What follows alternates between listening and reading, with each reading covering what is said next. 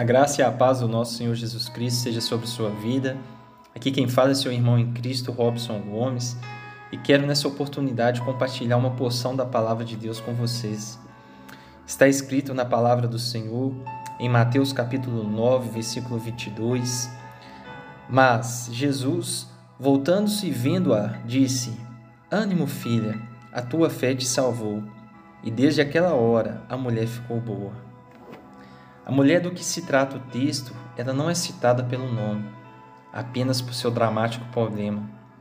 Ela sofria havia 12 anos de uma hemorragia, que a deixava pobre, impura e fraca. Quando todos os recursos da terra se esgotaram, ela teve um encontro com Jesus.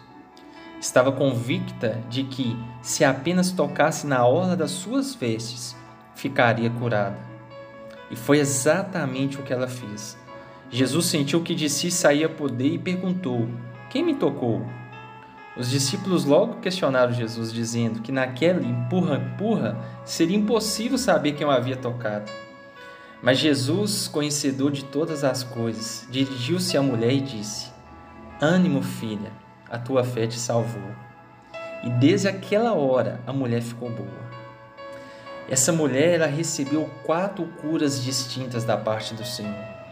Muitas vezes a gente lê esse texto e enxerga somente a cura da sua enfermidade. Mas o que ela precisava era muito além, muito mais profundo do que apenas a cura de todo o problema que ela passava em relação ao seu corpo. A primeira coisa que o Senhor a curou foi do seu sofrimento de desânimo. Depois de tantos anos passando o que ela estava passando, ele disse para ela: ânimo, quantas vezes nós precisamos dessa palavra? Tende bom ânimo. E essa palavra é para você que está desanimado, cansado de tantos anos, está batalhando ou desejando alguma mudança na sua vida há tanto tempo. Mas eu te falo, não desista. Tende bom ânimo. A segunda cura foi existencial.